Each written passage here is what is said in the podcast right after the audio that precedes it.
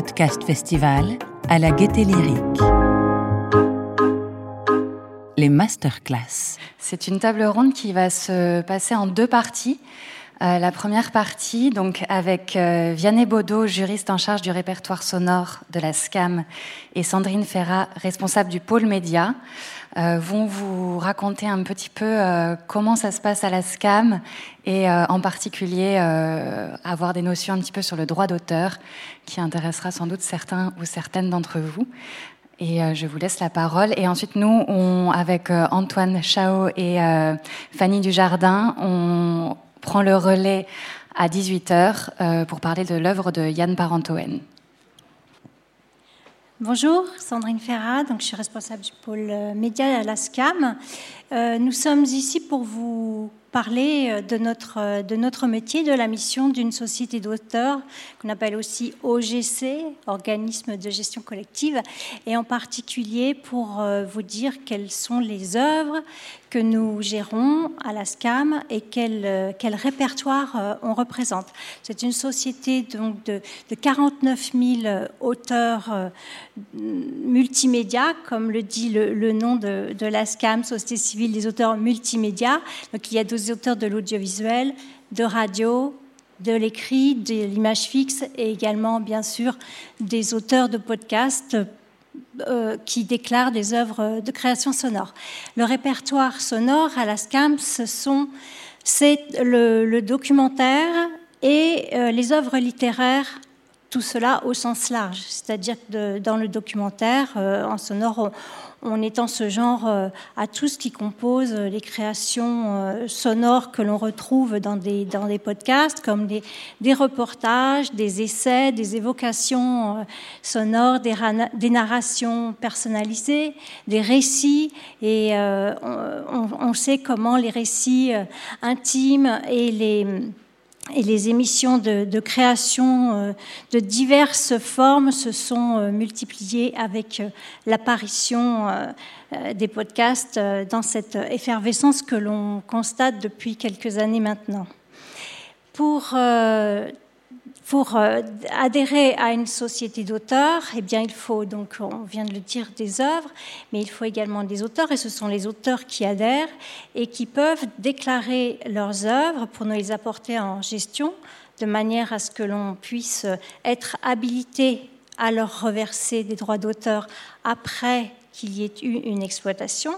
Ces œuvres peuvent être donc déclarées euh, sur euh, votre euh, espace connecté quand vous êtes inscrit, qui présente un formulaire de déclaration d'œuvres en ligne.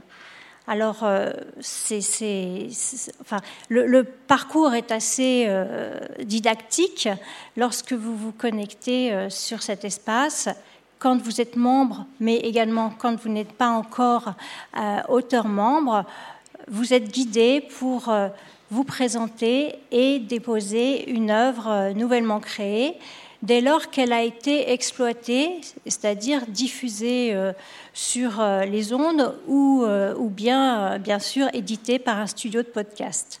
Vous avez trois mois après l'exposition à un public pour déclarer cette œuvre. Et dans les faits, on, assouplit cette règle des trois mois pour vous permettre de déclarer une œuvre dans une année à peu près. Ensuite, euh, on peut aborder la, question de, des répartitions, puisqu'il s'agit de déclarer une œuvre, une création dont on est l'auteur, mais euh, ce que vous faites comme démarche, en fait, c'est de l'apporter en gestion auprès d'une société d'auteur dans le but de demander un paiement en droit d'auteur. Et c'est là qu'on on peut parler de répartition. Cette répartition ne se fait pas euh, sans signature d'accord avec euh, les exploitants, puisque c'est grâce aux contrats signés avec des studios de podcast dont euh, nombreux sont ici euh, aujourd'hui, euh, que l'on peut vous reverser ces droits. En vertu de ces accords, l'exploitant verse une somme annuelle en échange de l'autorisation des diffusions des œuvres protégées que les auteurs ont déclarées auprès de notre société. Et la, société, l'exploitant, donc le, studio de podcast, doit également nous fournir les détails de tous ces programmes diffusés. Ça, c'est un préalable incontournable et sans lequel on ne pourrait pas intervenir pour vous reverser des droits parce qu'on va comparer euh, les, œuvres déclarées par les auteurs aux œuvres attestées par le, studio de podcast. Est-ce qu'ici tu veux euh, ajouter quelque chose euh, sur peut-être la notion d'auteur Sur la notion d'auteur Pas spécialement, mais je peux. c'est des choses que vous pouvez retrouver sur le, le, site internet. Tu veux que je prenne le relais, c'est ça ou... Bah, alors, euh, un auteur, euh, bah, je vais en parler du coup, en quelques, en quelques mots. Euh, un auteur à la SCAM, c'est un auteur d'œuvres création sonore, c'est un auteur qui a créé un documentaire, qui a aussi enregistré un reportage, ou, euh, je l'ai dit tout à l'heure, des évocations sonores, mais ça peut être aussi des chroniques et euh, une participation à un entretien, un entretien préparé. Euh, je, pensais à la notion d'auteur parce que il faut bien sûr, pour pouvoir réclamer des droits d'auteur auprès d'une société d'auteurs, ne pas avoir cédé ses, droits auprès d'un employeur éventuellement. Donc, euh, ce qui est extrêmement important, c'est de veiller à obtenir un contrat d'auteur qui prévoit donc une clause de réserve de droits et euh, de manière à pouvoir euh, toucher des droits non seulement pour l'exploitation sur euh, le, studio de podcast euh, avec lequel vous avez contracté, mais également peut-être pour d'autres exploitations futures sur d'autres plateformes, ainsi que d'autres euh, diffuseurs, comme des radios, parce qu'il y a beaucoup de passerelles entre les, podcasts et, et les radios également. Sur la rémunération, je peux dire quelques mots. Euh, l'économie est encore euh, très, très modeste sur la plupart des, studios qui ont signé avec nous. Euh, et, donc, en conséquence, les droits d'auteur que l'on peut reverser aussi. On ne peut pas le cacher, bien que ceci augmente progressivement d'année en année. en fait, nous, nous basons notre notre perception sur le chiffre d'affaires des, exploitants. Donc c'est un pourcentage sur le chiffre d'affaires. Donc forcément, plus ce chiffre d'affaires augmente, plus nous pourrons bénéficier d'une enveloppe euh, intéressante. Ensuite, c'est assez mécanique. On a d'un côté toutes les déclarations des auteurs euh, déclarés qui représentent un certain nombre d'œuvres donc c'est tout bête, hein, on les compte. Et puis euh, on a également euh, de l'autre côté le nombre d'exploitations attestées par les diffuseurs représentant les œuvres euh, en question, pour les œuvres en question, et sur une année donnée. Donc on a une somme d'argent pour une année donnée que l'on va diviser par le nombre d'œuvres à, payer. Donc on, on aboutit à un paiement par œuvre et vous voyez, c'est mécanique parce que si euh, le nombre d'œuvres n'augmente pas dans les mêmes proportions que nos perceptions, eh le tarif à l'œuvre d'une année sur l'autre ne va pas forcément augmenter non plus. Dans le but de faire progresser quand même ces, répartitions, qui, euh, qui, sont le cœur de notre métier, répartir les droits d'auteur, on, prévoit la première année avec ces exploitants pour ne pas les assommer euh, avec les droits d'auteur. On sait bien que c'est un coût, mais c'est aussi euh, une source de richesse pour euh, les ayants droit et les créateurs extrêmement importante. On, donne quelques abattements, enfin on prévoit quelques abattements sur la perception les premières années, et puis on fait une montée en charge progressive, ce qui devrait permettre d'augmenter notre perception progressivement. Voilà. Alors, un autre critère aussi, euh, bien sûr, une œuvre peut être créée et déclarée par un ou plusieurs co-auteurs. Et puis, euh, est-ce que, est que vous avez des questions sur ce sujet-là, par exemple? Sinon, je vais. On prendra les questions à la, fin, peut-être. Ouais, d'accord. Ok. Euh, bonjour. Euh, alors moi, donc, je, suis Vianney Baudeux, je m'occupe des affaires institutionnelles européennes et je suis euh, aussi responsable juridique pour le répertoire sonore. Dans ce cadre-là, je vais vous présenter très très brièvement les soutiens que vous pouvez obtenir de la SCAM, puisque la SCAM, ce n'est pas que le reversement de droits. je vais commencer par les soutiens juridiques et ensuite j'en arriverai aux soutiens financiers, c'est-à-dire les aides à la création. Euh, pour ce qui est du, conseil juridique, euh, alors en fait ici ma mission c'est surtout de vous renvoyer au site internet de la SCAM parce que vous y trouvez énormément de choses, des fiches juridiques sur un certain nombre de notions, le droit d'auteur, le droit à l'image, etc. Euh, des FAQ, bien sûr, par, que vous pouvez, comment dirais-je, sélectionner par répertoire, audiovisuel, radio, etc. donc vous avez une section dédiée au, au, sonore et au podcast. Euh, vous trouvez aussi sur le site euh, internet de la SCAM un modèle de contrat spécialement fait, à, enfin, pensé pour les auteurs euh, et les autrices de podcasts. Il est très bref, il est simple, et vous y retrouverez la fameuse clause de réserve de droit euh, dont Sandrine parlait, qui euh, en gros consiste à, quand vous passez contrat avec votre producteur, à l'autoriser à exploiter l'œuvre en rappelant que vos droits sont cédés à la SCAM et que c'est la SCAM qui vous, qui vous attribuera une rémunération proportionnelle dans ce cadre. Voilà. Donc ça, vous pouvez le proposer à votre producteur, éventuellement en l'adaptant. Euh, depuis quelques jours, vous avez, j'ai l'impression que c'est l'écran qui est derrière, voilà. Vous avez euh, en ligne des petites capsules sonores, euh, une série qui, s'appelle A comme Autoris. vous le retrouvez d'ailleurs pas seulement sur le site de la SCAM, mais aussi sur toutes les, les bonnes plateformes. Et vous, en fait, c'est un abécédaire qui, en neuf épisodes, permet d'aborder des notions essentielles. la notion d'auteur, d'autrice, celle de bourse, de contrat, de déclaration, d'écosystème, etc., etc. Euh, donc je vous invite à aller les consulter, ça dure entre 3 et 7 minutes à peu près. Euh, voilà, euh, je vais vous parler maintenant des soutiens financiers que vous pouvez escompter de la SCAM, surtout d'un de ces soutiens surtout. C'est en fait la bourse Brouillon d'un rêve sonore. cette bourse, elle existe pour les les différents les différentes œuvres représentées à la SCAM, l'audiovisuel, le sonore, etc. C'est une des plus anciennes puisqu'elle existe depuis 1996. Euh, le prochain appel à projet sera euh, ouvert du 5 au 15 novembre. Je vous invite à euh, envoyer votre dossier de candidature si vous le souhaitez. Je reviendrai un petit peu sur les, les conditions le plus tôt possible puisque la SCAM prendra 200 candidatures. Voilà.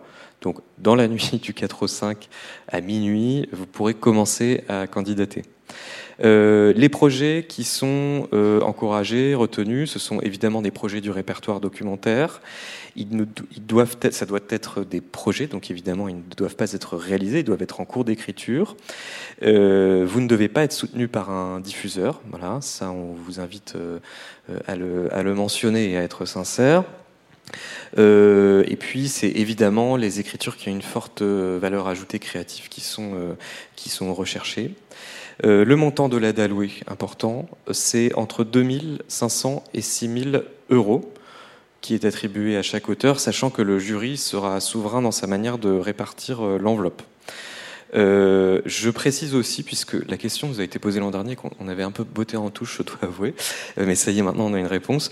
L'aide qui est euh, dispensée par Brouillon d'Arève sera cumulable avec celle que vous pourriez avoir obtenue par ailleurs du ministère de la Culture dans le fonds qui date de l'an dernier. voilà. le palmarès, c'est entre 10 et 15, 15 projets qui sont aidés en général. Qu'est-ce que je peux vous dire d'autre? Vous avez des permanences qui sont euh, organisées pour vous renseigner euh, sur euh, les conditions en fait d'éligibilité, etc., qui sont quand même assez libres puisqu'il n'y a ni condition d'expérience, ni d'âge, ni de nationalité, ni de résidence, etc. pour postuler. Et chose importante, vous pouvez ou vous pouvez être ou n'être pas membre de la SCAM. Voilà, euh, je pense que j'ai à peu près tout dit là-dessus. Et peut-être, Chérine, je vais te laisser dire un mot si tu as envie. Chérine est chargée des, relations euh, avec les podcasteurs et les vidéastes à la SCAM. Et bonjour à toutes et à tous. Euh, donc euh, moi c'est Chérine Deraz, je suis chargée des relations vidéastes et podcasters à la SCAM, comme l'a très bien dit mon collègue Vianney Baudeux.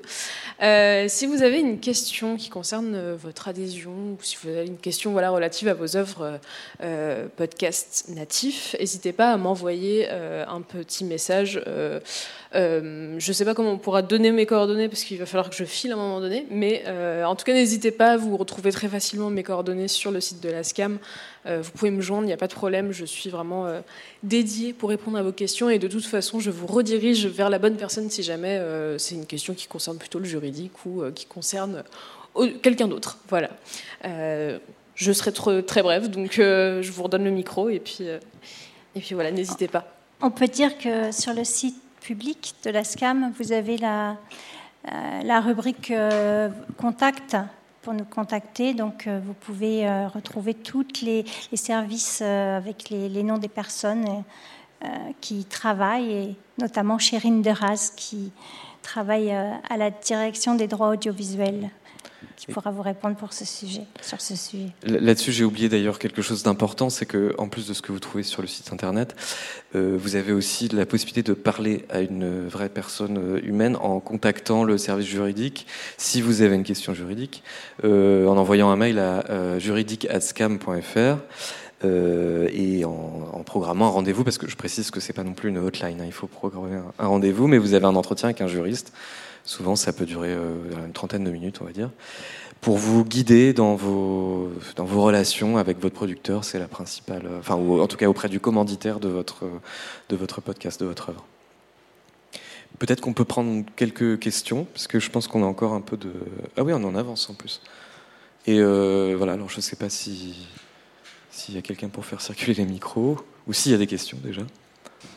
Euh, J'ai une question. Si euh, on est auteur de, de, documentaires, mais qu'on est aussi auteur de musique, de la musique originale, est-ce que cette musique, on doit la déclarer à la SACEM en tant qu'auteur et du coup toucher euh, des droits pour, à la SACEM et à la SCAM Ou est-ce qu'on doit faire une seule déclaration? Vous devez déclarer la musique à la SACEM et le documentaire à la SCAM.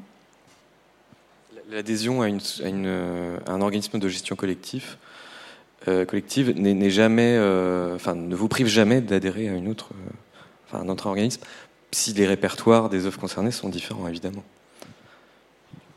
On peut vous dire aussi que les, les répartitions sont très récentes. On a commencé, à part pour Arte Radio, bien sûr, qui est une, une radio de podcast qui existe depuis plusieurs années, mais les premières euh, répartitions de podcasts dits natifs ont été commencées en décembre 2021 à la SCAM. Donc euh, voilà, on en est au démarrage et si vous avez donc créé des œuvres pour ces studios, n'hésitez pas à visiter notre site et à les déclarer.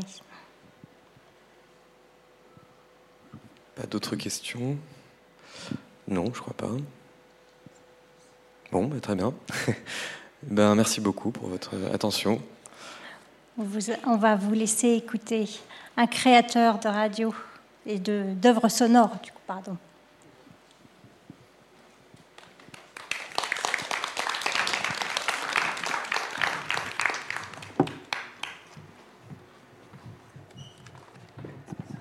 Bonjour. Bon, ça peut sembler un peu austère, la SCAM, comme ça, mais en fait, on s'amuse beaucoup à la SCAM. On écoute plein de choses et on défend vraiment euh, les créateurs, le son, le- la création sonore, etc. Donc, vraiment, je vous invite aussi à, à suivre ce qui est fait à la SCAM et, et à vous et à utiliser cet outil hein, qu'on qu'on développe et, au travail qu'on fait pour vous, pour les, les auteurs. Nous, on va parler d'un auteur aujourd'hui, d'un auteur qui vient d'être, de se réinscrire à la SCAM justement. C'est pour ça aussi que c'est dans cette, euh, c'est dans la foulée de, de cette présentation de la SCAM que j'ai voulu vous présenter l'œuvre de Yann Parentoen. Alors Yann Parentoen, il est parti, hein, il nous a quittés maintenant il y a, il y a une quinzaine d'années, un peu plus. Il a laissé une œuvre considérable. Alors ceux qui ont moins de 30 ans, ils connaissent pas forcément parce que ça fait presque 20 ans qu'il n'est pas diffusé justement sur les ondes des radios en général et qu'il est difficile à trouver. Alors il il y a eu quelques œuvres qui ont été éditées en CD. Vous connaissez les CD Ça se met dans des lecteurs et tout ça. Donc il y a eu toute une série de, petites, une partie de son œuvre qui a été éditée, donc qui peut encore se trouver, même si la plupart de ces, de, ces CD sont, sont, épuisés. Il y a des livres aussi qui existent.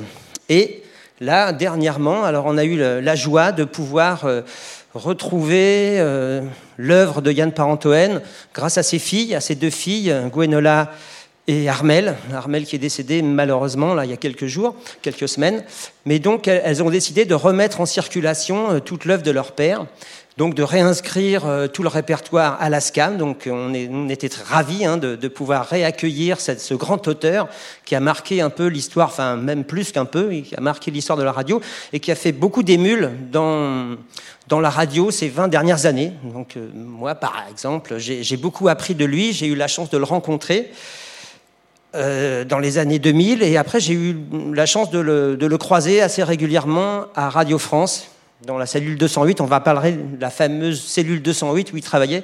Et moi, je travaillais juste à côté, dans le bureau d'une émission qui s'appelait Là-bas si j'y suis, et où j'étais réalisateur et reporter, donc enregistreur. Donc c'était aussi les deux métiers que faisait Yann Parentoen. Donc j'avais vraiment aussi une, disons, une familiarité de professionnelle avec lui, parce qu'on faisait, on travaillait de la même façon, quoi. Autant prise de son que montage, réalisation après, quoi. Alors, on, est trois pour présenter euh, donc euh, cette, euh, cette masterclass ou cette table ronde qui s'appelle donc Yann Parentoen, héritage et résonance contemporaine.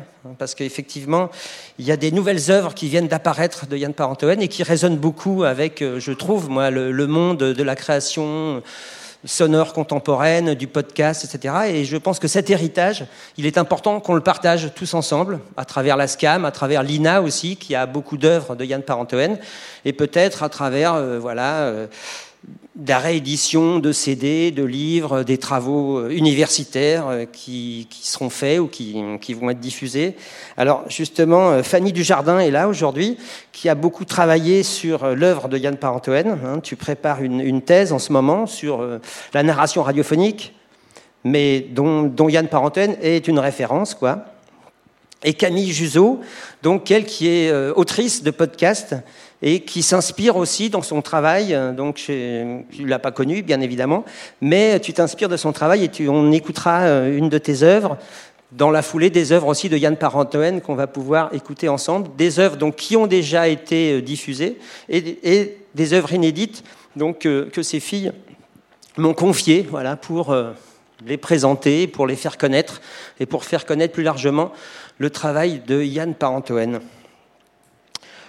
On écoute un peu de son peut-être, hein, ça vous dit? Alors, on va écouter alors une œuvre euh, de 87 qui s'appelle On Nagra. Alors, le Nagra, c'est un appareil, hein, c'est un enregistreur.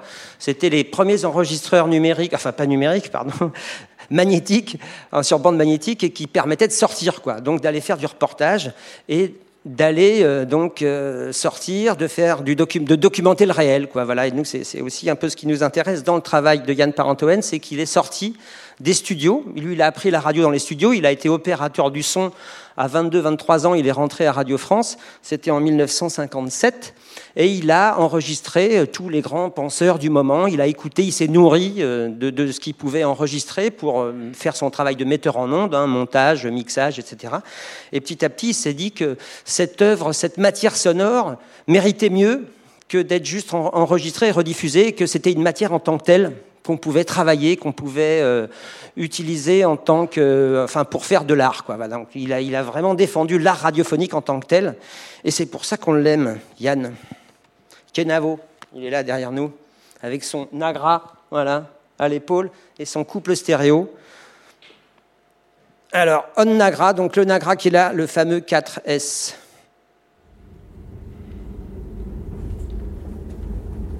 ACR atelier de création radiophonique. En Nagra. Il enregistrera. Par Claude Giovannitti, Yann Parentoen et le Nagra 4S 3328. En Nagreva. Il enregistre. Il enregistre. Entrez, je vous en prie, je passe devant pour vous.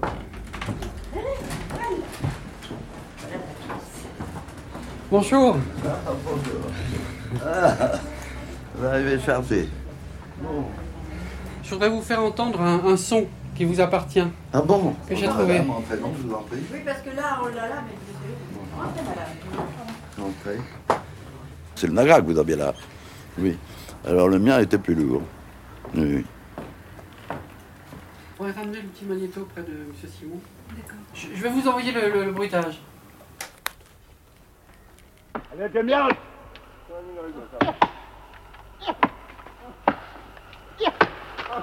Ben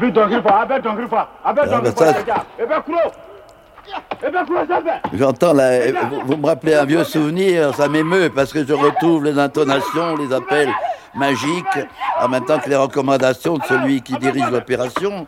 On s'attaque à un arbre qui fait 60 mètres de haut, qui fait je ne sais combien de tours de, circonférence. Et évidemment, il s'agit d'un des rois de la forêt primaire. Et quand il va s'abattre sur des dizaines d'autres, ça va faire un, un joli vol éperdu d'oi- d'oiseaux de tous bords. Et puis ça va faire aussi, ça crée un danger, bien sûr, pour les assistants. Voilà. Mais là où il s'y mêle aussi des appels magiques, parce qu'on invoque un peu le dieu de la forêt, et les génies de la forêt, et la protection, et les excuses, parce qu'on va tuer un, un arbre, ce qui est considéré comme un acte plus meurtrier que de tuer un homme.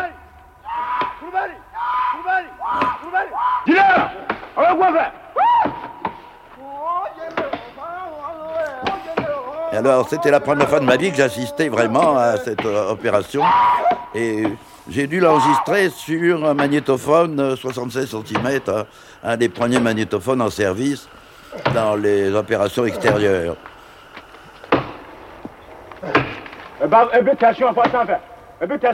Voilà, alors là, on, on arrive près de la, j'allais dire d'exécution capitale, mais enfin de, de, de la minute fatidique, là, on approche vraiment de la, la chute finale qui va être un, un bruit fantastique.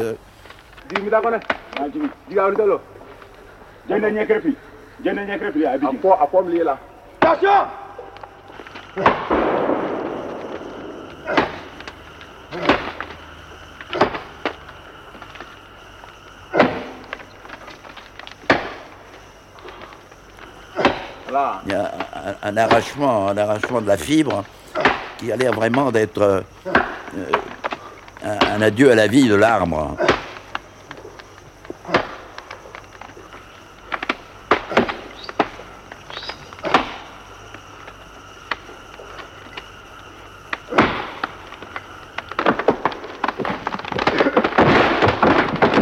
Voilà. Voilà l'arrachement des fibres.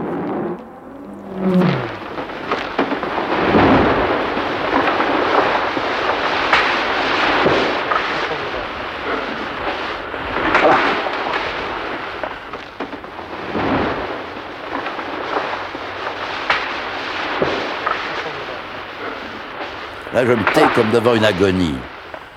Pour moi, c'était ça. C'était vraiment l'agonie d'un arbre, avec toutes ses phases jusqu'au dernier soupir. Mais quel retentissement. C'est fini. On Nagra, donc, j'enregistrerai, hein, c'est ce que- ça veut dire, On Nagra. Donc, ça, ça existe, hein, difficile à trouver, mais ça a été édité en CD par, euh, donc, je crois que c'était Lina, et ouais, diffusé par Lina. Alors, c'est la puissance du son, Yann Parentoen, et, vraiment l'expression du son et, comment euh, cette matière sonore peut être utilisée, taillée, comme, comme son père lui-même, tailleur de pierre, euh, taillait, euh, voilà, faisait, enfin, son père, il n'était pas sculpteur, il taillait de la pierre pour faire notamment les, les pavés qui ont fait le Paris-Roubaix. C'est pour ça qu'aussi il a beaucoup travaillé sur le vélo. C'était un passionné de vélo. Et, mais le côté populaire du vélo, il avait vraiment une notion de, de dans son travail, Yann Parentoen. Et c'était, euh, par exemple, à travers le vélo, c'était le côté populaire de, la course cycliste. Moi, j'aime pas le vélo, mais j'a- j'aime le vélo quand j'écoute raconté par Yann Parentoen. Et on écoutera peut-être tout à l'heure un extrait de, de, sa dernière, de ses dernières œuvres qui sont un hommage à Faustocopie. Alors, Yann Parentoen, il a, j'ai trouvé pertinent de, de vous le faire écouter aussi, parce qu'il y a quelques mois, quelques semaines, j'ai écouté un podcast qui s'appelle raconter le réel. Arte Radio, 20 ans de création documentaire. C'est avec euh, un, entretien avec Sylvain Gire et Christophe Rowe. Et au bout de trois minutes, effectivement, ils évoquent Yann Parentoen comme un peu le, disons, la pierre angulaire de leur envie de travailler le son, quoi. Donc, euh, Yann Parentoen, et à l'initiative, on va dire, de, du magnifique travail euh, qu'a fait euh, Arte Radio euh, depuis 20 ans maintenant et qui ont un peu été les précurseurs dans le monde du podcast. Et je pense qu'il faut continuer à s'emparer de l'œuvre de Yann Parentoen. Et toi, Fanny, tu t'es emparée de cette œuvre aussi de Yann Parentoen. Tu l'as travaillé, tu fais du son, hein, tu, fais du, tu fais de la radio, tu fais de la création sonore. Et comment tu t'inspires, toi, de Yann et qu'est-ce que ça te, qu'est-ce que ça te parle à toi, qui est d'une autre génération? Que la mienne et que celle de Yann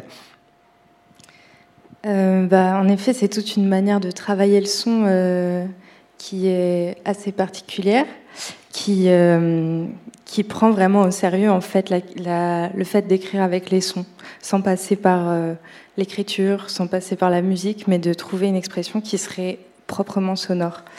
Et peut-être pour pour dire quelques mots en fait du, contexte aussi dans lequel euh, Yann Parentoen a commencé à faire de la création radiophonique. Euh, je voulais vous parler un petit peu euh, des années 70 en fait, dans, dans lesquelles à Radio France euh, s'invente euh, le documentaire de création. Parce que Yann Parentoine est vraiment devenu la figure euh, euh, un peu mythique qui représente, qu'on évoque toujours pour repré représenter une radio de création, une radio d'expression. mais il faut aussi se rappeler qu'il faisait partie d'un groupe. il a commencé à travailler dans un certain contexte historique qui était celui d'un moment où avait été inventé et commercialisé donc le Nagra, l'enregistreur, premier enregistreur portatif à bande magnétique. Donc c'est important la, portabilité en fait de l'appareil parce qu'avant c'était extrêmement compliqué d'enregistrer à l'extérieur. Et là tout à coup, la prise de son euh, de terrain devient possible, devient beaucoup plus facile, euh, accessible et moins coûteuse tant en moyens humains, en nombre de personnes qu'il faut pour faire fonctionner euh, l'enregistreur. Il faut une seule personne en fait et, en, lourdeur technique. Quoi. Et en fait, dans les années 70, il y a deux émissions qui vont, qui vont surtout euh, s'emparer des possibilités que qu'offrent euh, ces technologies-là euh, pour produire une radio d'arrêt d'essai. Il y a d'abord l'atelier de création radiophonique que vous connaissez peut-être, donc l'ACR, qui a été créé en 69 par Alain Truta et coordonné ensuite par René Farabet. Et une dizaine d'années plus tard, ce sont les nuits magnétiques qui animés par Alan Weinstein, vont se, se, enfin, également euh, expérimenter beaucoup. Euh, et puis il y avait aussi à la même époque sur France Inter, et non pas euh, Culture, il y avait l'émission L'oreille en coin, qui cherchait à explorer les possibilités de l'expression radiophonique. Et par Antoine, en fait, va faire partie de l'équipe de réalisation de ces différentes émissions. Alors qu'il a déjà commencé à travailler, comme tu l'as dit Antoine, à la radio depuis une dizaine d'années, puisqu'il a commencé en 56 ou 57. Euh, pour dire juste quelques mots sur l'atelier de création radiophonique, euh, cette émission est caractérisée par sa vocation expérimentale et aussi par un certain sérieux qui va de pair avec l'ambition de faire de la radio vraiment euh, un lieu où on produit des œuvres des œuvres radiophoniques qui peuvent être soit des fictions au départ, soit des documentaires. Euh, les deux se côtoient et qui duraient euh, à certaines périodes jusqu'à trois heures. Donc c'est quelque chose qui a plutôt disparu. Actuellement, on est plutôt euh, dans des formats courts euh, et on n'a plus tout l'habitude d'écouter des choses aussi longues. Euh, les nuits magnétiques, euh, elles vont être euh, s'inscrire dans un style d'écriture plus spontané. C'est aussi un autre rythme puisqu'il y a quatre émissions par semaine aux nuits magnétiques, tandis que la CR, ça va être une par semaine. mais ce qui rassemble vraiment ces deux émissions, c'est le désir d'être témoin du contemporain, euh, de considérer aussi le monde comme, euh, selon l'expression de René Farabé, comme le studio de demain. Euh, et en fait, on est dans l'esprit juste après mai 68. L'idée de se tourner vers la rue, c'est aussi les années où s'épanouit le mouvement des radios libres. et donc, les gens qui sont à la CR au magnétique vont tenter d'ouvrir la chaîne à d'autres voix que celles des dominants, que celles des intellectuels. Voilà, selon une idée qui est un peu dans l'air du temps aussi. Euh, Et donc l'ACR euh, devient un vivier comme ça, favorable à l'expérimentation formelle, euh, un lieu où se croisent des gens euh, de différents horizons. Certains sont autodidactes, il y a différents horizons sociaux aussi. Il y a des intellectuels lettrés comme Truta ou Farabet. Il y a des gens qui sont des écrivains, des écrivains, des écrivaines. Il y a aussi des journalistes ou des opérateurs qui sont originaires de milieux plus modestes, comme Andrew War par exemple, un autre réalisateur de, de l'ACR, ou Yann Parentoine. Et il ne faut pas oublier non plus qu'il y a nombre euh, de figures féminines qui vont beaucoup compter dans l'invention de cette radio-là à la CR, comme Janine Antoine, euh, Viviane van der Vreck. Il y a aussi Claude Giovanetti, on a entendu son nom euh, dans le générique, là tout à l'heure, de On Nagra, en fait, qui va être la compagne et la collaboratrice de Yann Parentoine durant toute sa vie. Euh, et enfin, on peut aussi citer le nom de Kay Mortley.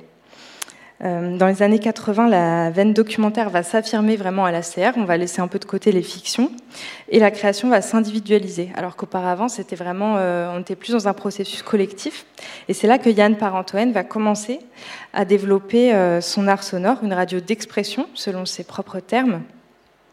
Et il va avoir des moyens un peu spéciaux mis à disposition. Comme tu le disais, Antoine, en fait, il y a la cellule 208, une cellule de la maison de la radio qui va être qui va lui être prêtée, qui va lui être accordée euh, grâce au soutien d'Alain Truta, en fait, ainsi que du temps de travail aussi euh, sur, sur sa semaine, du temps de travail hebdomadaire pour qu'il puisse euh, monter sur un temps long.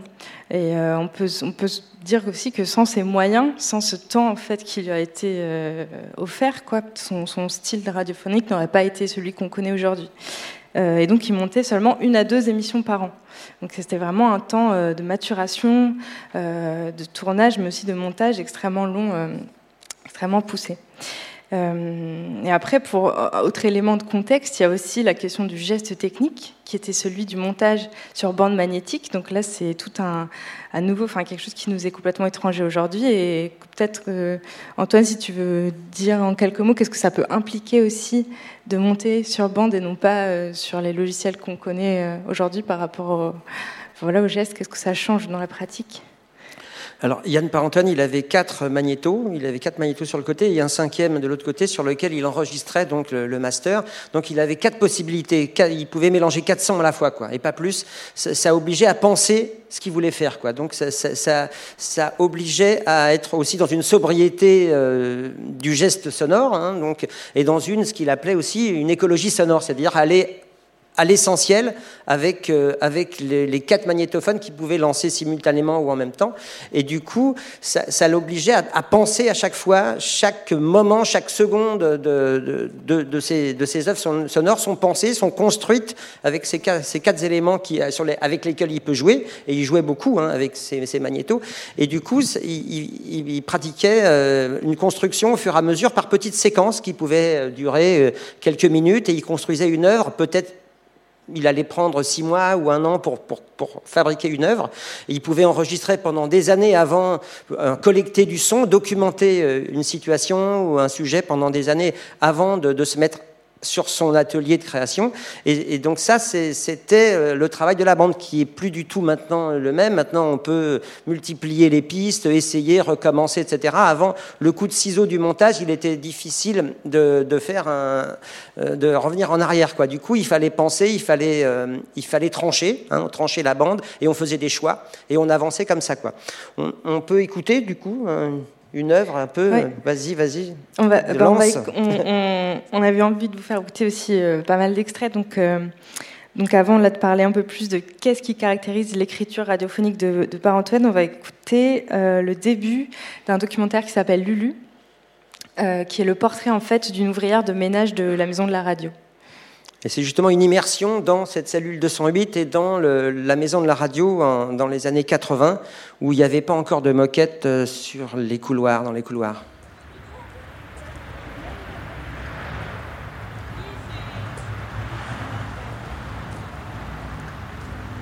Cinq heures. 5 heures.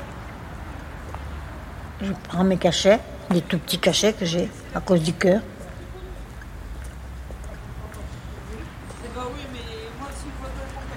Et puis après, ben, je viens travailler tranquillement.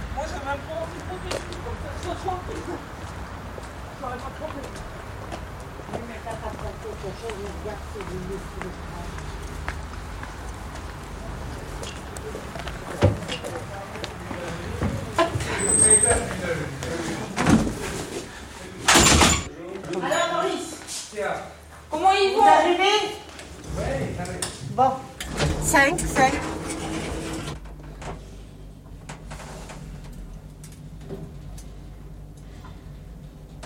Là-bas. On descend les uns derrière les autres, parce qu'il y a des gens qui sont comme nous, qui vont travailler, qui vont faire des ménages. hein. Ce n'est que des gens qui font le ménage le matin, qui viennent.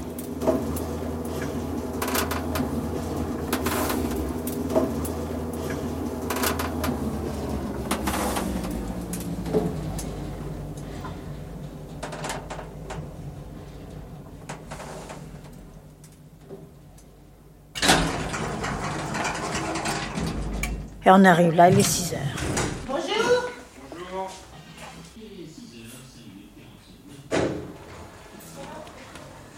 Et les chefs qui sont là,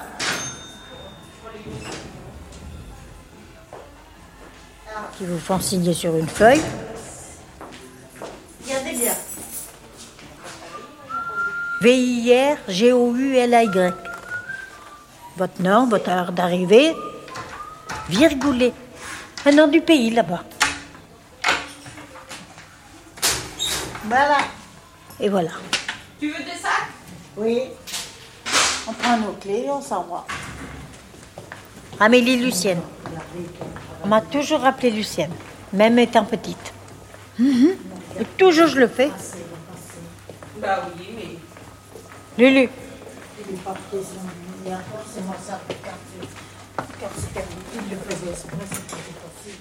Merci.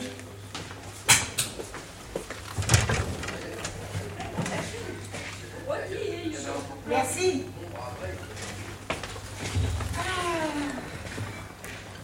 Merci. Merci.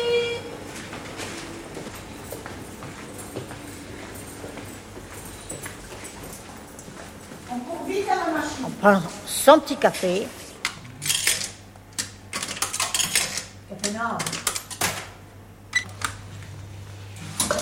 Hein.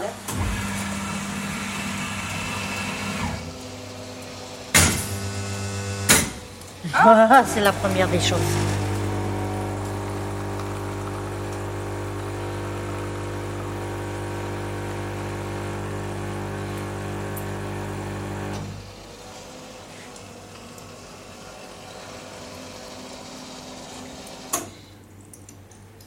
Ah, il n'y a pas de cuillère. Bah oui. Nous non plus, on n'en a pas. Vous voyez bien. On prend son petit café, on va 10 minutes causer et on s'en va travailler. Chacun de son côté.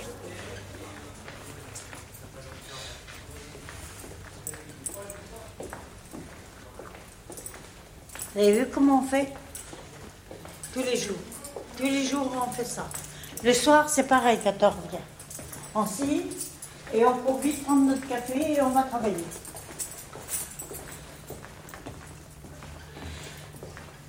Ben, vous avez passé à 208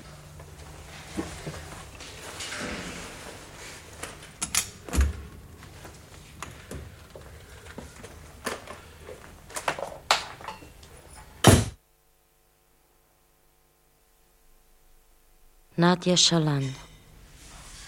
Elle, c'est Nadia Chalan.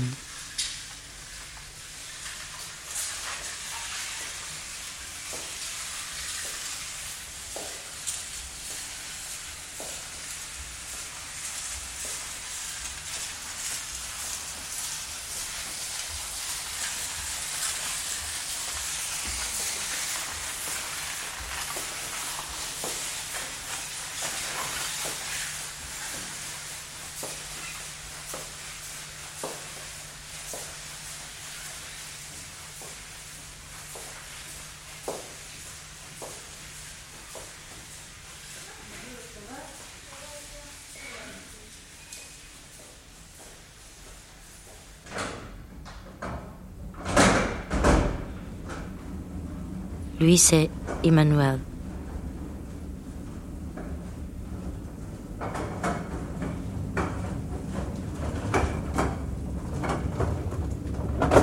Padilla Manuel, Andalousie, en Espagne, dans le sud, Cordoue.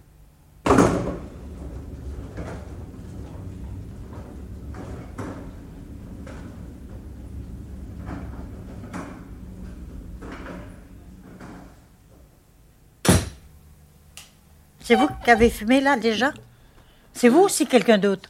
C'est moi. C'est vous, parce que je- il me semble bien d'avoir laissé le cendrier propre. Oui, mais c'est moi, j'ai fumé. C'est- ah ben c'est tout à fait normal. Tenez, mettez-le vers vous. Lulu. Je suis née à Vichy. À Vichy. L'hôpital de Vichy. Après, j'ai grandi à Vichy. Mes parents, ils habitent Ris, dans l'Auvergne. C'est tout à côté de Châteldon. Mon père est de Châteldon. C'est la montagne, quoi. Moi, j'étais dans une ferme avec mes parents. Mon père était métayer. Il n'avait pas l'argent pour avoir la gérance du travail. Ça s'appelait métayer. C'est un bail. Quand on rentre dans cette ferme-là, on trouve tout. Les vaches, les poules, les veaux, enfin tout. Mais quand on s'en va, on est obligé de laisser tout. Ça fait mal au cœur. Hein? On est resté trois ans, mais on était bien. J'avais, j'avais, attendez voir. Eh bien, c'était pendant la guerre. J'avais 11 ans. J'avais 11 ans.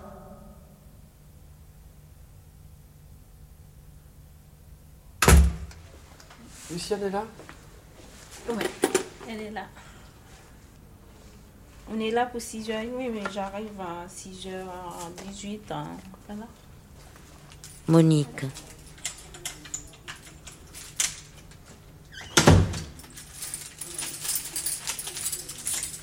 Oui, oui, gardienne de prison.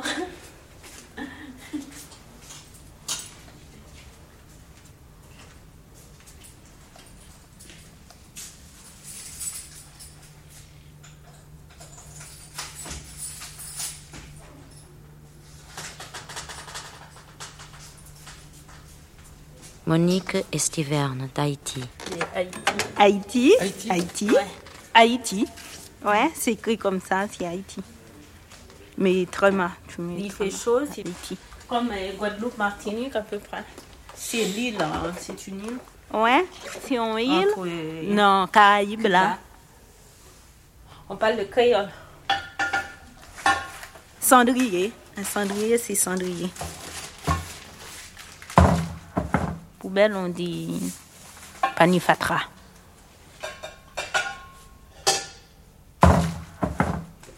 Ça fait 5 ans? Ça fait 5 ans que je travaille ici.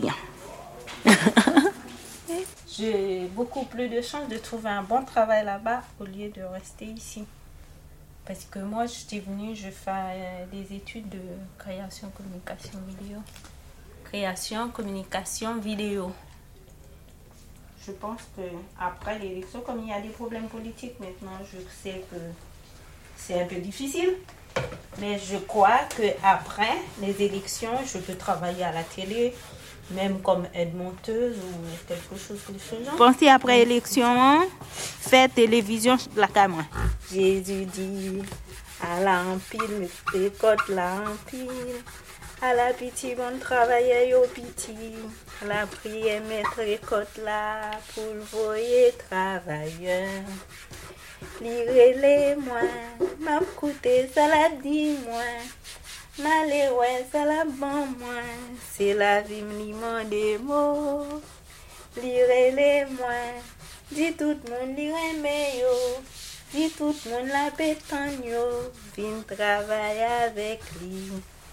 Papa, hein. Quand pour étudier et puis pour travailler, c'est très dur.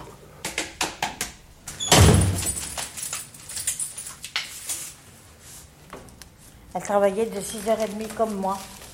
Mais elle montait pas là-haut. Elle buvait son café dans son vestiaire. Parce qu'on a le droit aussi. Hein. À 9h30, on monte à la cafétéria. On a droit, hein. On a droit à un quart d'heure de battement, hein. Ah oui, parce que depuis 5 heures le matin qu'on est levé, on a les feuilles qu'on a le droit de boire sans café et de manger. Paris, le 22 novembre 1976. Note pour les ouvrières de nettoyage. Objet Horaire de travail.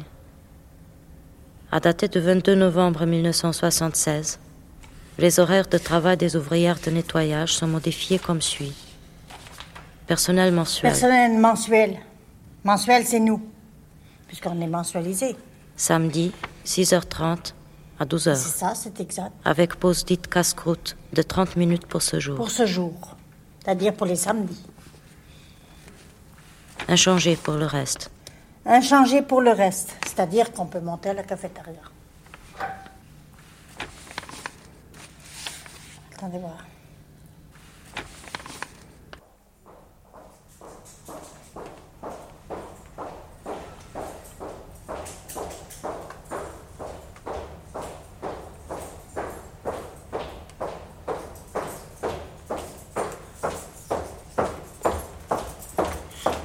Bonjour.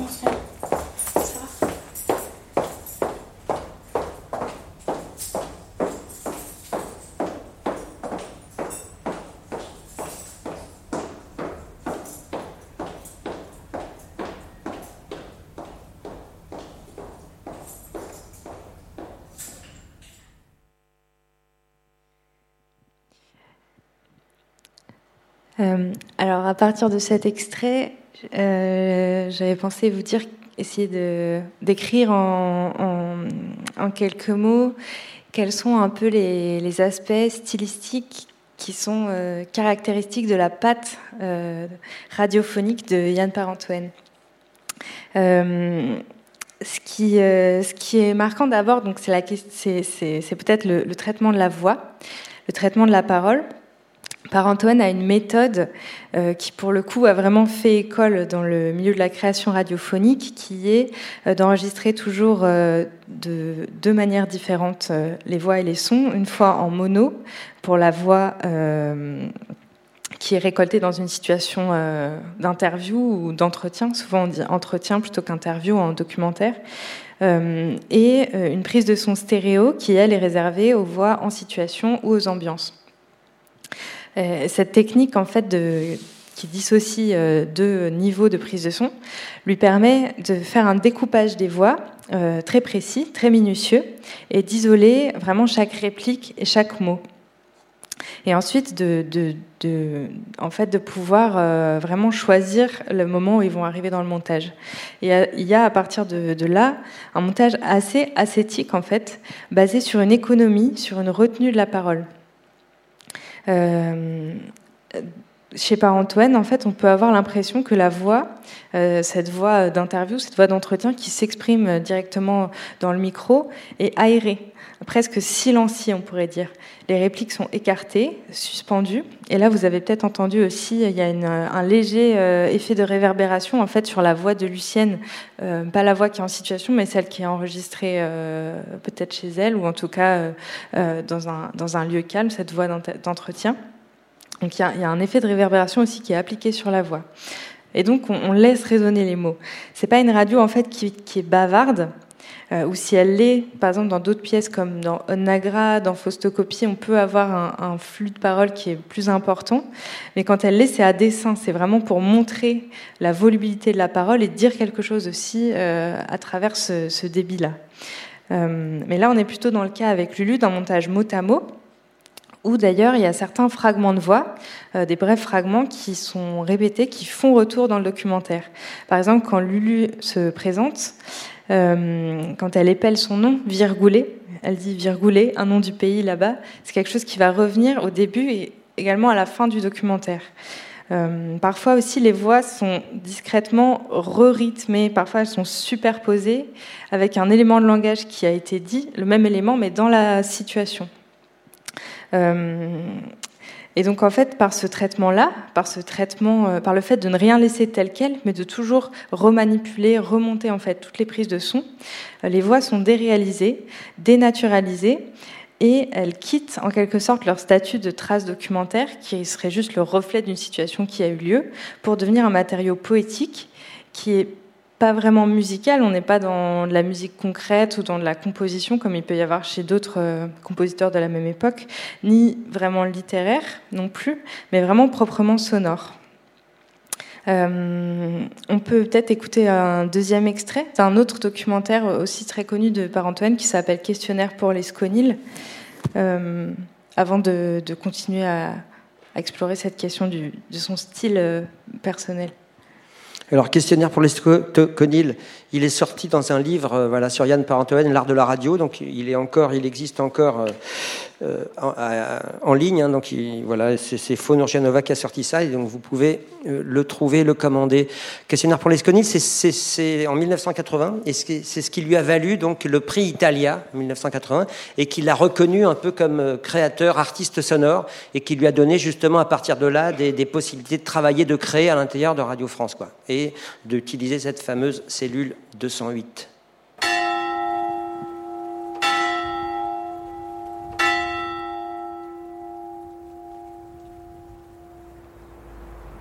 Père. Euh, en prenant de la cathédrale. Toi, tu peux expliquer. Oui, oui, Tu connais Quelle direction, à peu près? Ah ben, l'escodille, ici. Oui, oui, mais... On se dirige plutôt vers le sud, quoi. Ah, c'est ça Sud, sud, sud-est, peut-être.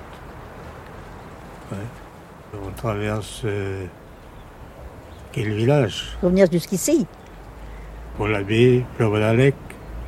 Et l'Escondil. L'Escondil, c'est breton. L'Escondil, c'est breton. L'Escondil, c'est français.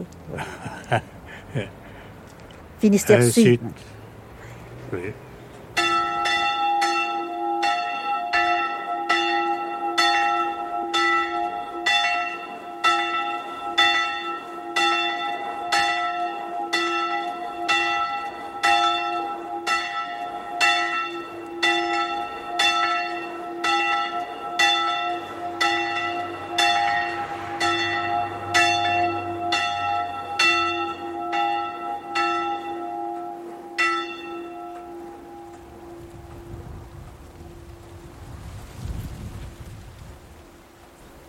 Se lève euh, tous les matins, à même heure, vers les 6 heures.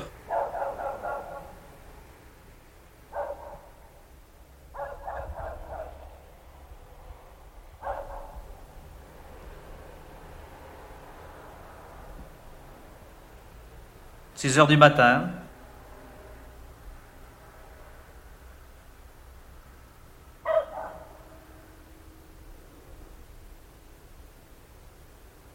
Et de là, s'il n'y a pas trop de vent, on va au port. On entend évidemment le bruit de la mer. En route de leur le droit, en route d'amour. S'il n'y a pas trop de vent, on démarre le moteur et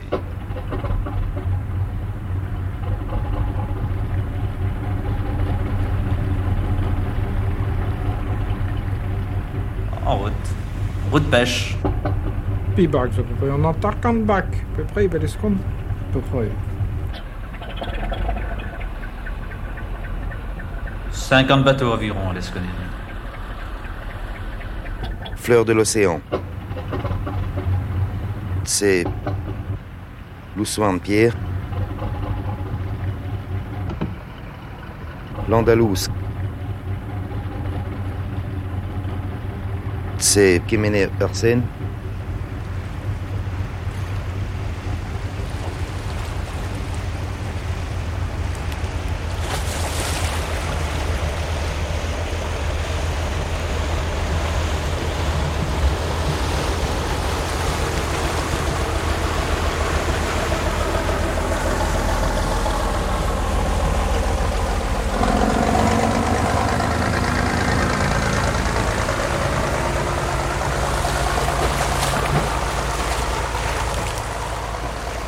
L'écho de la mer, c'est tout le Mont Bernard.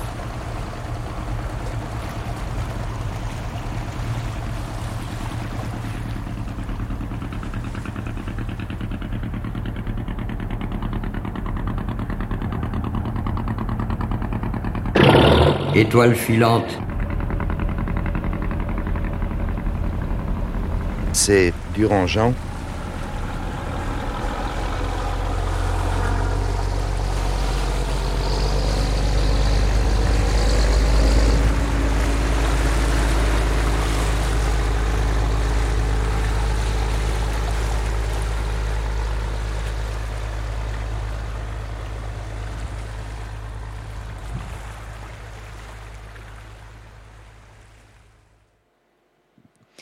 Voilà, donc c'est un extrait de questionnaire pour l'Esconil. Euh, situé au, dé- au début du documentaire. Euh, ce documentaire part à l'origine d'une, c'est une sorte de revisite de, de terrain, puisqu'il y avait euh, un chercheur canadien qui s'appelle Raymond Murray-Schaeffer, qui était allé à l'Esconil quand il faisait un quand il était en train d'inventer la notion de paysage sonore et qui faisait une enquête qui s'appelait le World Soundscape Project, où euh, en fait il essayait de comparer euh, le son de quatre euh, différentes villes en Europe. Euh, voilà, avec un groupe de chercheurs, ils étaient partis là-bas et, et Parentoen avait, avait euh, euh, à partir d'un entretien en fait qui avait été fait avec Murray Schaeffer, est parti à l'Esconil sur un magnéto. Il avait cet entretien-là, il le faisait écouter aux gens et il enregistrait en fait les réactions des gens par rapport à la voix de Murray Schaeffer sur leur village.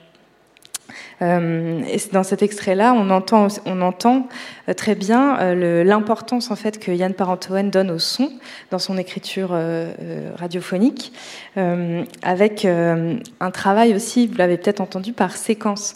Euh, il travaille par séquence, des séquences rythmées par des sons qui vont avoir plusieurs fonctions. Une fonction référentielle, c'est-à-dire, euh, par exemple, là, les cloches, au départ, connotent un espace réel, l'espace rural, l'espace du village, mais aussi une fonction grammaticale. Les sons servent comme des marqueurs d'entrée et de sortie des séquences. Euh, et parfois une fonction symbolique.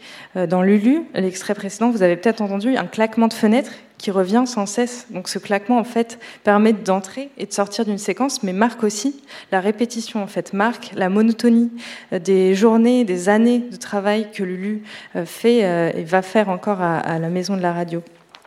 Donc il explore vraiment toutes les fonctions signifiantes du son. Et lui, sa pensée va encore plus loin puisqu'il il va jusqu'à dire que les sons doivent être considérés comme des personnages et traités à égalité avec les voix humaines. Euh, et là, c'est ce qu'on entend en fait dans cette énumération des bateaux euh, qui sont nommés en français et en breton, cette énumération qui va avec le, les sons des moteurs qu'on entend aussi un à un, qu'on entend en longueur, en, en longue prise stéréo comme ça. Euh, donc il y a vraiment l'importance de, de les faire entendre dans leur singularité, dans leur individualité. Et d'ailleurs, dans un entretien qui s'appelle Parole d'un preneur de son, euh, publié aux éditions Fonurgia Nova, euh, par Antoine rapporte les paroles d'un marin pêcheur qui disait qu'il considérait ces sons de bateau comme des signes de vie. Euh, et lui-même, par Antoine, semble considérer aussi que la prise de son est une affaire de rapport au vivant, de rapport à ce qui se passe, à ce qui a lieu dans un milieu. Il décrit l'enregistrement comme une sensibilité à ce qui se passe, et c'est pour lui une pratique radicalement étrangère à l'écriture. Et, euh, et donc voilà, il va travailler euh, par la captation à même le réel. Il va tenter d'écrire euh, par des gestes de prise de son, par une immersion dans la réalité sonore et par un- une écoute extrêmement attentive. Et enfin, peut-être le dernier aspect, très brièvement, parce qu'on enfin, euh, ce qu'on pourrait dire en fait de, l'art euh, radiophonique de Par Antoine, c'est ce que tu disais au début, Antoine, c'est qu'il y a une attention à des voix qui sont des voix populaires, des voix rurales aussi, euh, et qu'un des enjeux de son travail est de les faire entendre, de les donner à entendre dans toute leur dignité, que ce soit là avec les femmes de ménage de la maison de la radio ou avec les marins de l'Esconil. C'est souvent des, des gens qui travaillent, mais ils ne sont pas uniquement représentés comme des corps au travail. Il y a aussi un espace de parole qui est ouvert, euh, qui leur est accordé, dans, le- dans lequel leur parole peut devenir euh, tout à coup plus intérieure, plus intime. Et le documentaire s'emploie à faire résonner cette parole, à lui donner la place. Et ouvrir un espace d'écoute propice à la, recevoir. Et ces documentaires, bah, en particulier questionnaires pour l'esconil, vont parfois prendre une, fonction testamentaire, une fonction de sauvegarde de ces voix euh, populaires ou de ces langues, bah, par exemple là comme le breton, euh, de, ces cultures orales ou de certaines fonctions sociales des voix, comme par exemple la, voix de la criée à la fin du, documentaire, la, la criée à l'esconil, qui sont en voie de disparition. Euh, est-ce que est-ce qu'on écoute un, autre extrait? Est-ce qu'on a le temps d'écouter Ouais, on va passer à la deuxième partie. Hein. Là, c'était euh, l'héritage de Yann Parentoine, et maintenant, on va passer aux résonances contemporaines. Et on va écouter un son de Yann Parentoine très contemporain, parce qu'il a été diffusé pour la première fois il y a quelques mois sur France Inter. C'est le vélo de Faustocopie, et c'est une œuvre donc, qui a été terminée, finalisée en 2004 avec euh, donc Yann Parentoen et euh, Claude Giovannetti. Donc, ils ont terminé un travail qui a duré à peu près 20 ans, 20 ans de prise de son autour du vélo. Hein. Yann était passionné de vélo, notamment euh, donc Tour de France, mais aussi donc le Paris-Roubaix, dont son père avait taillé les pavés, hein, je vous rappelle. Donc tailleur de son, tailleur de pierre. Et Yann Parentoen, donc il nous a légué une œuvre qui, je trouve, qui résonne beaucoup avec, euh, euh, avec ce qui se fait aujourd'hui. Et donc, j'avais envie qu'on écoute un extrait. Donc, euh, peut-être pour beaucoup d'entre nous, c'est une première écoute. Pour moi, c'est une deuxième ou une troisième. Mais, mais c'est donc une œuvre inédite qui a été diffusée une première fois, je l'ai dit, dans une émission spéciale qui a été diffusée donc le 3 février, le 3 juillet, pour le début du Tour de France. Et c'était un, hommage à la passion de, Yann Parentoen pour le vélo. Et du coup, euh, on va après euh, rebondir sur cet aspect contemporain de Yann avec Camille Juzo. Je savais pas que Copie avait un frère qui courait. Valentina Vitale, traduit Rino Negri. Après. Euh, Journaliste écrivain. Qu'est-ce qu'il y avait? Oui, lui, quand il est venu, il avait déjà dans la tête le point où il allait euh, s'en aller, c'est-à-dire le point où il allait euh, s'échapper, je suppose. Ouais. Fausto Coppi. Qu'est-ce qu'il y a juste après? Oui, Oui, la, la montée des dolences. Doulance. Il voulait s'échapper à partir de la montée de Doulance. Et là, il s'est échappé. Mais quand il est revenu, je me souviens qu'il m'a dit Mon cher, la Paris-Roubaix, c'est une course qui raccourcit la vie d'un homme. Caro mio, la Parigi-Roubaix è una corsa che accorcia la vita di un uomo. En italien, on dit la Parigi-Roubaix, la corsa del Parigi-Roubaix. Qu'est-ce que vous voulez Est-ce que je peux avoir trois secondes de roue libre Quelqu'un pour me la faire tourner Combien? Me faire tourner un petit peu le son du, du vélo de Fausto.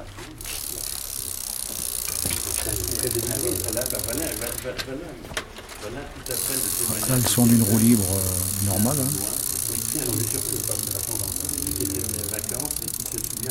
Le vélo de Fausto. Puis il y a, peut-être le, frein qu'on peut faire fonctionner en faisant tourner, en bloquant le frein du vélo de Fausto.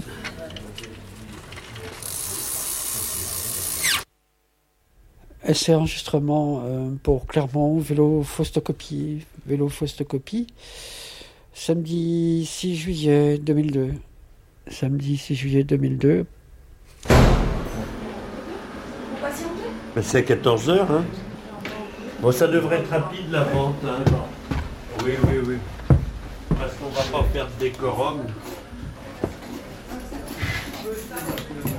Allez-y, allez-y, je vais ouvrir, pardon.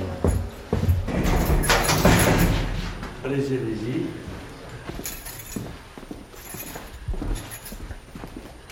Ça va se passer ici à.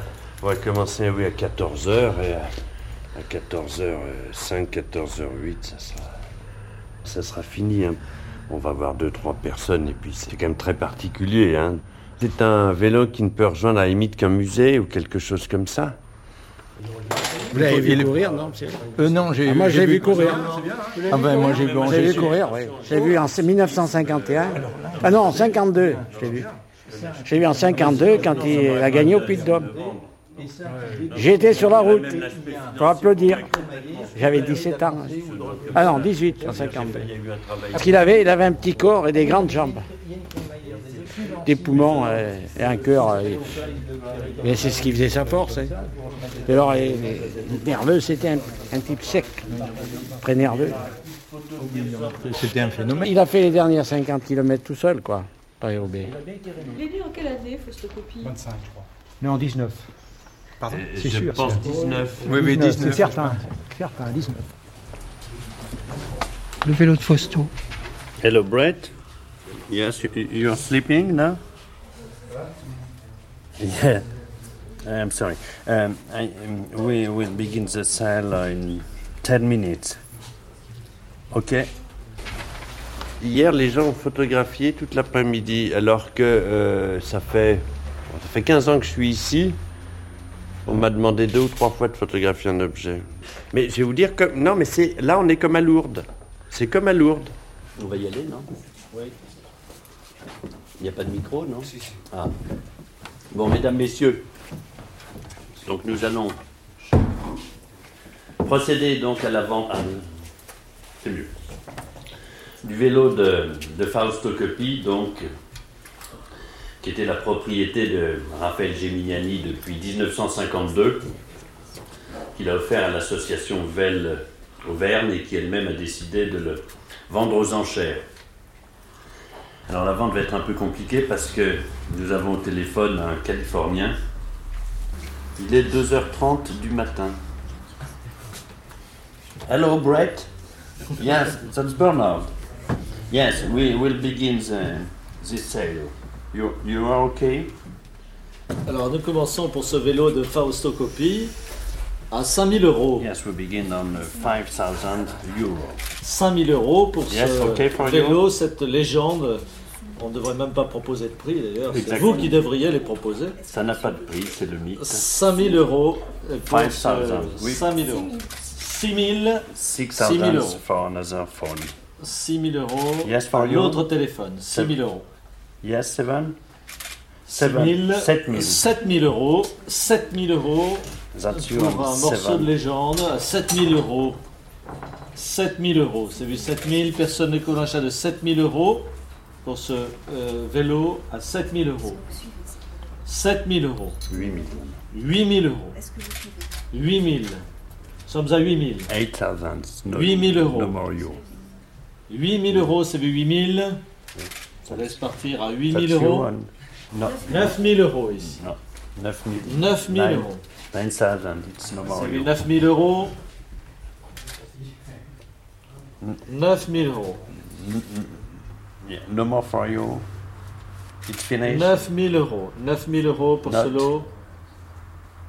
But the, the price is 9,000 euros. It's important for you to have this. Yes. 9000 euros pour ce lot. Yes or no? Pour ce vélo de la Bianchi. 9000 Which euros. one? Uh, Paris-Roubaix 1950. Yes. 9000 euros. No more. It's finished. Okay. Bye. 9000 euros. Allez. 1, 9000 euros. 2, 3. Voilà. Eh ben, il partira pas aux États-Unis. Il restera en France. Le vélo de Fausto. Voilà. eh ben, merci beaucoup. Merci.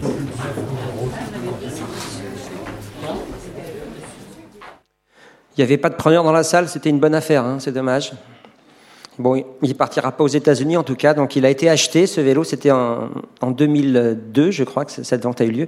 Et je trouve que, que ce son est très contemporain, hein, donc euh, c'est vraiment une, une, euh, une mise en onde, hein, comme on dit, donc un travail du son euh, très précis, euh, avec toujours un côté savant et populaire à la fois. C'est ce que savait vraiment euh, manier Yann Parentoen et, qui parle aujourd'hui à, beaucoup de, jeunes autrices et auteurs de, podcasts.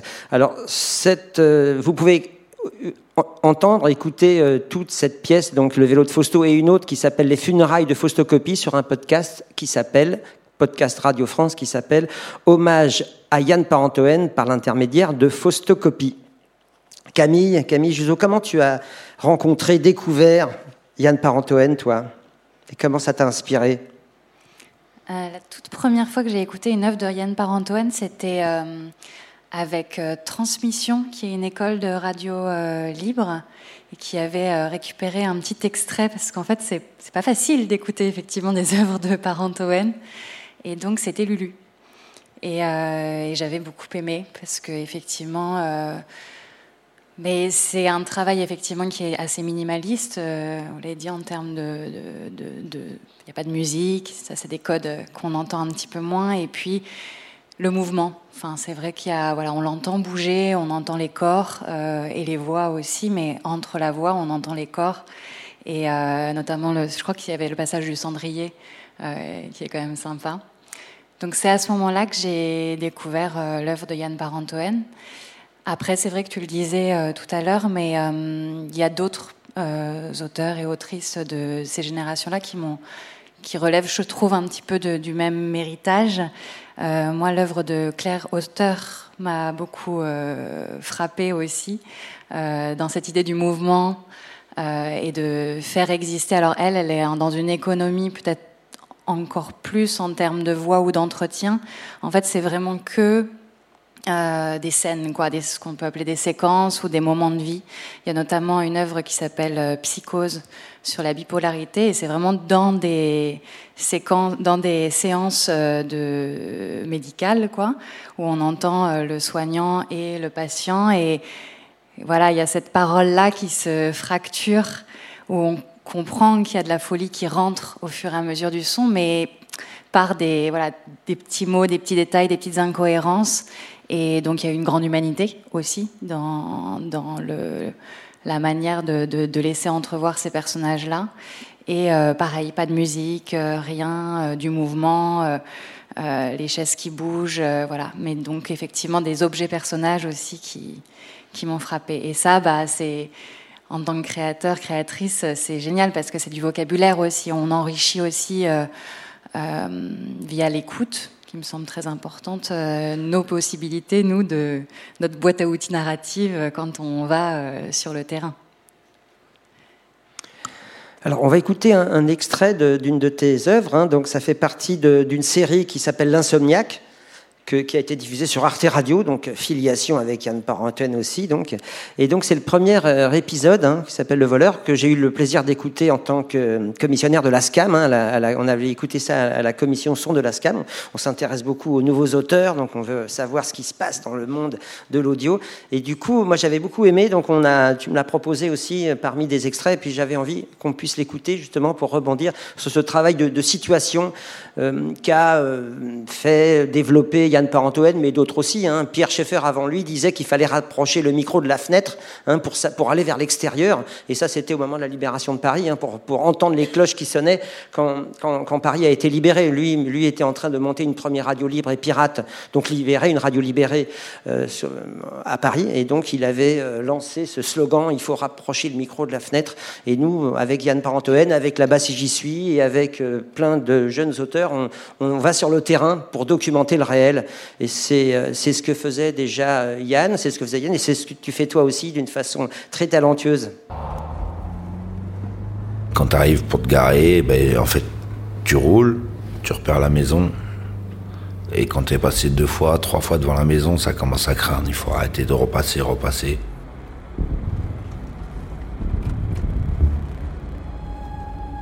La maison, elle est bien éteinte. Tu le vois, le voyant? Aucune lumière. La voiture, elle est pas bien garée, par contre. Il faudrait pas qu'on reste là. Là, faut faire demi-tour, la voiture. C'est calme, c'est parfait.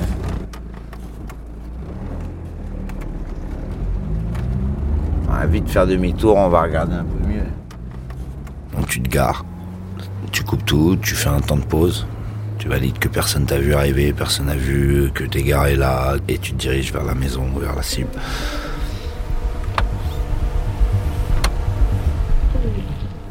Les gants, le sac, prépare la place. Je prends la pince, je devrais pas te le dire. Doucement le coffre. T'attends un petit peu, tu mets un coup de sécurité tu vas faire le tour du jardin. Tu regardes la meilleure, euh, façon de rentrer, la porte, la fenêtre, celle qui n'a pas les volets fermés, ainsi de suite. Là, on voit pas bien, c'est une nuit bien noire. Mais c'est une des meilleures nuits. hein. C'est archi calme, il y a les crapauds qui crapahutent là. On les entend. Qui croissent, les crapauds qui croissent. À ce moment-là, déjà quand tu commences à sortir de la voiture, que tu te lances, tu mets les gants, tu mets la cagoule, ça y est, t'as plus trop le droit à te faire griller, tu, sais que t'es es lancé. Ladri commence à monter, tu- tes sens sont sur le qui-vive, tu regardes partout, t'écoutes tout, tu fais gaffe. Regarde. T'écoutes. C'est pas calme. Je vois pas de lumière. Là, il y a une voiture qui arrive sur la route, on vient d'arriver. Tu t'allonges. Non, tu t'allonges. Comme ça. Tu bouges pas, tu laisses la voiture passer.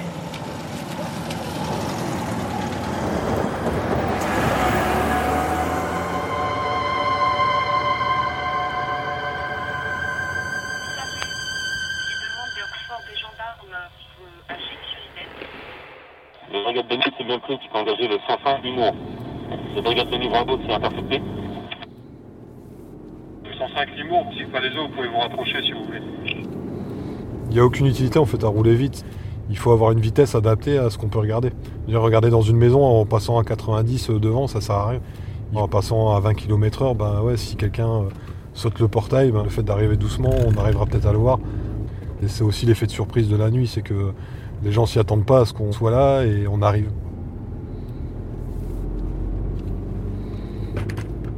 Ce soir, il y a juste euh, le premier quartier de lune qui nous éclaire. Il n'y a que ça. Et les phares de notre véhicule. Sinon, on voit bien qu'aux alentours, en fait, c'est la pénombre. Il n'y a, rien du tout. À part quelques rapaces ou des chouettes, quelques sangliers ou des renards.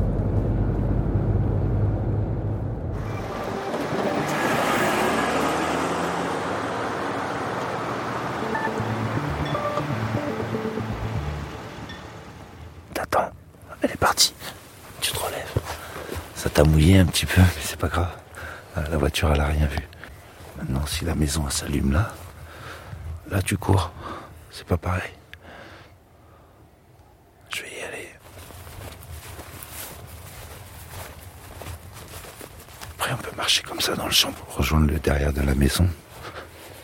Faire attention, marcher peut-être des que on n'allume pas la frontale. T'allumes la lumière que quand vraiment t'en as besoin. Déjà là, nos yeux se sont habitués. Une minute qu'on est dehors, on voit déjà vachement mieux. Mais t'es pas à l'abri de te péter la gueule, fais gaffe. C'est des choses qui arrivent. Là, t'arrives à la maison derrière et après t'arrêtes de parler, tu vois. On se regarde. Et on va aller tester le grillage. Une fois qu'on va avoir passé le grillage, c'est plus pareil. Et si jamais il y a la lumière qui s'allume quand on est de l'autre côté du grillage, t'as un obstacle à passer pour pouvoir t'enfuir. Tu dois toujours. Ça, c'est un chevreuil, c'est pas un chien. Tu dois toujours avoir ce truc-là en tête. Tu t'es mis un obstacle, t'es rentré. Donc t'as un obstacle en plus. Si ça dégénère, t'as l'obstacle, tu l'oublies pas. Tu, tu prévois ton échappatoire. T'avances vers la maison. S'il y a des soupçons qu'il y a des gens et tout, là, c'est à ce moment-là que tu vas voir le souffle qui va commencer à, vouloir euh, sortir plus de ton corps et tout, alors que tu dois pas faire de bruit. Et que même une respiration simple, ça fait gaver de bruit, t'as l'impression. Alors qu'en fait, les, arbres dehors, ils font plus de bruit que toi, tu sais. C'est, juste, t'entends tellement tout fort que, que même toi, t'as l'impression de faire beaucoup de bruit rien qu'en respirant. Donc là, tu fais le tour de la maison, tu sais pas quelle porte, quel volet tu vas ouvrir, donc tu fais le tour. Puis il y a une face cachée, et puis avec une porte encore plus merdique et plus facile à ouvrir. Et ben t'es bingo, on va forcer ça là.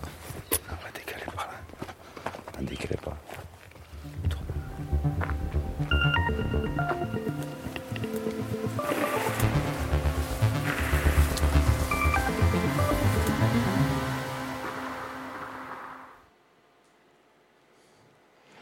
Merci Camille. Alors c'est un extrait du premier épisode hein, de cette série. Oui, c'est ça. C'était euh, donc, euh, comme tu l'as dit, une série autour de la thématique de la nuit, euh, qui m'intéressait bien parce que bah, dans la nuit, il y avait ce, ce parti pris de dire que la radio de nuit, bon déjà, qui a un petit peu disparu, j'avais notamment pas mal lu un livre de Marine Beccarelli qui revient sur l'histoire de la radio de nuit Hum, et, qui a aussi pour porte d'entrée de dire qu'on écoute d'une manière particulière la nuit puisque il y a moins de, bah voilà, on fait beaucoup plus attention au son, il y a moins l'image, et je trouvais que voilà que le choix du cambrioleur dans la nuit parlait assez bien de ça. Après, il y a eu voilà un épisode par mois, donc euh, dix épisodes sur euh, des activités nocturnes, euh, des travailleurs, il y a des pêcheurs aussi de nuit. Euh, mais aussi euh, l'intime. Enfin voilà, la nuit c'est un espace euh, à histoire, mais un espace à son aussi. Et, et, donc effectivement, là, je pense qu'il y a des résonances avec le travail de Yann Parentoen, sans doute sur. Bah, il y a eu un entretien avec lui où effectivement il me racontait un petit peu toutes les étapes de, son travail. il y avait aussi cette chose assez belle de l'entretien que c'est une parole qu'il n'exprimait pas, ou très très peu, donc avec euh, cette forme de d'à la fois euh, plaisir, je pense, à se raconter, euh, malgré tout, une petite fierté aussi, malgré tout, et en même temps, voilà, un discours qu'il avait sans doute assez peu en fait raconté. Donc là, le fait, il y a cette parole voilà, qui surgit un petit peu comme ça. Et puis en parallèle, effectivement, des prises à l'extérieur. C'est-à-dire que donc, pour chaque épisode, il y avait euh, à minima deux nuits de tournage. Euh, c'est quelque chose que tu as mentionné aussi, mais moi j'ai commencé aussi à Radio France sur des émissions de direct et ensuite euh, progressivement je me suis rapprochée du terrain et du documentaire et en fait je dirais que la différence c'est le temps long quoi. Et c'est vraiment le temps d'enregistrement euh, qui on n'est pas sur du 5 minutes ou du 10 minutes. On est vraiment sur des, des rushs de 30, 45 euh, minutes pour que le moment surgisse. Et bah là, vous avez entendu, il y a des petites séquences euh, dans la voiture euh, où on était devant une maison. Bon, ça, c'était à un moment donné. Je pense trois heures plus tard, en fait, on était face à un grillage. Et ensuite, voilà, on découpe, on taille pour et on fait résonner aussi avec l'entretien pour avoir quelque chose comme ça qui évolue comme comme une histoire et comme une scène euh, qu'on remet en scène, en son.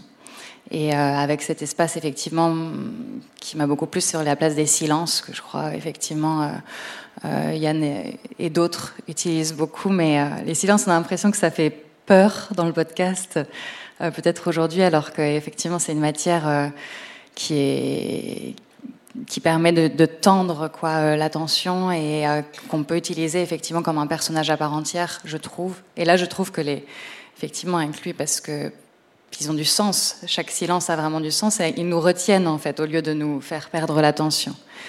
Euh, voilà. C'est tout à fait ça. Merci Camille.